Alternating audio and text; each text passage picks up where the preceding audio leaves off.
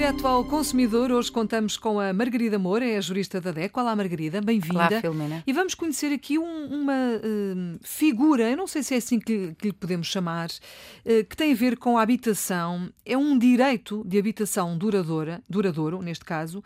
Aquilo que nós uh, queremos saber é exatamente o que é isto. Ouvi falar, eu sei que a DECO tem qualquer coisa a dizer sobre isto.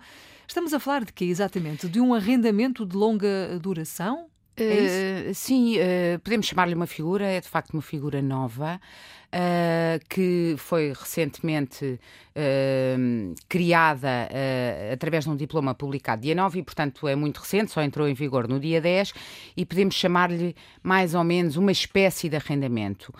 o que é que é? temos aqui um contrato que é celebrado por escritura pública ou por um documento particular com as assinaturas reconhecidas presencialmente, em que o chamado morador, que é quem vai habitar de forma permanente a habitação, uhum. uh, vai adquirir, o morador, e pode ser uma ou mais pessoas, adquire o direito de habitar na habita uh, de habitar uh, no local, neste caso não será no local, habitar a casa de forma permanente mediante o pagamento de prestações pecuniárias, portanto em dinheiro, nomeadamente o pagamento de uma caução inicial, o pagamento de uma prestação mensal e, a partir do 11 ano, o pagamento de uma prestação anual que será 5% do valor da caução, uh, da caução inicial.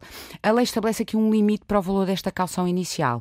Uh, terá que ser estabelecido entre o proprietário e, neste caso, o morador, e não poderá exceder entre 10% e 20% eh, do valor médio de venda da habitação. Como é que se calcula este valor médio? De acordo com os preços por metro quadrado uh, publicados pelo. Uh, Praticados e, no momento. E, é? e, e, publicados pelo, pelo INE.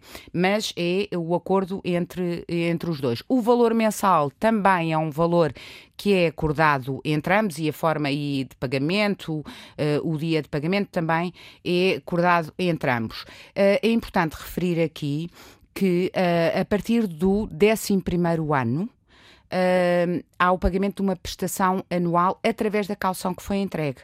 Uh, e este, esta prestação tem o valor de 5% uh, do valor uh, inicial que se entregou a título de caução. portanto, o que é que isto significa? Que implicações é que, que tem? O que é que isto vai mudar, na verdade? O morador pode sempre desistir, digamos assim, com 90 deste dias contrato. de antecedência, uhum. uh, deste direito, em bom rigor. Se o fizer uh, nos 10 primeiro, uh, primeiros anos, tem direito à devolução integral uh, da caução que ele uh, prestou. Como a partir do 11 ano ele paga a tal prestação anual, que é de 5% sobre o valor da caução, ser-lhe-á devida aquela, no fundo, que existir uma devolução parcial. Sendo certo que esta caução também serve para garantir uh, o, o, o, pagamento no caso de incumprimento de prestações pecuniárias por parte do morador, não é? Uhum. o proprietário pode acionar. É muito importante dizer que as despesas não são só estas. O morador tem também outras despesas para além daquelas que eu referi. Então. É ele que é responsável pelo pagamento ou que tem que entregar a quantia correspondente ao pagamento do IMI. É ah. ele que tem que pagar as taxas municipais. Por sua vez, o proprietário da habitação uh, fica responsável pelas partes comuns, uh, nomeadamente uh, seguros, legalmente obrigatórios da parte, das partes comuns, mas também da habitação, uhum. e tem que assumir o cumprimento das obrigações inerentes à qualidade de condómino.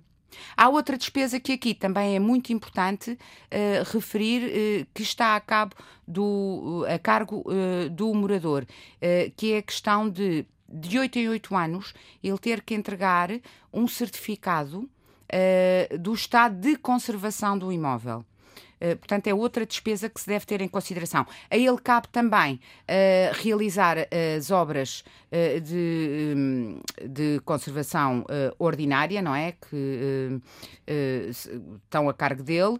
Por sua vez, as de conservação extraordinária, que têm a ver com condições de segurança, salubridade, etc., ficam a cargo do uh, proprietário. Portanto, Portanto há... basicamente o que, o que, me está a dizer é que a casa é partilhada entre os dois, não é? A casa é como se fosse dos dois, não é? Uh, uh, digamos que sim. será do morador durante toda a sua vida. não é? Pois, Se ele portanto, quiser. Claro. Uh, e uh, o direito de propriedade uh, caberá aqui naturalmente ao proprietário. Então, e, e, o não? proprietário também pode cancelar esse contrato ou não? Pode dizer agora já não quero, agora quero a casa só para mim? não pode, pode? pode, nomeadamente numa situação de incumprimento. Não, não, não, numa situação regular. Não pode. Numa situação regular, Portanto, se ele cede essa casa para esse tal arrendamento uh, especial, não é? De habitação duradoura, não pode cancelar esse contrato, não, Não. pode pôr as pessoas na rua. Não. Uh, a não ser nos casos que referi incumprimento. De, de incumprimento. Muito bem, isto é uma, é uma figura nova, portanto, eu acho que é um assunto a que vamos certamente voltar mais vezes. Para já agradeço à, à Margarida o facto de ter vindo à Antena 1. Margarida Moura é a jurista da DECO. A DECO está connosco diariamente no Direto ao Consumidor.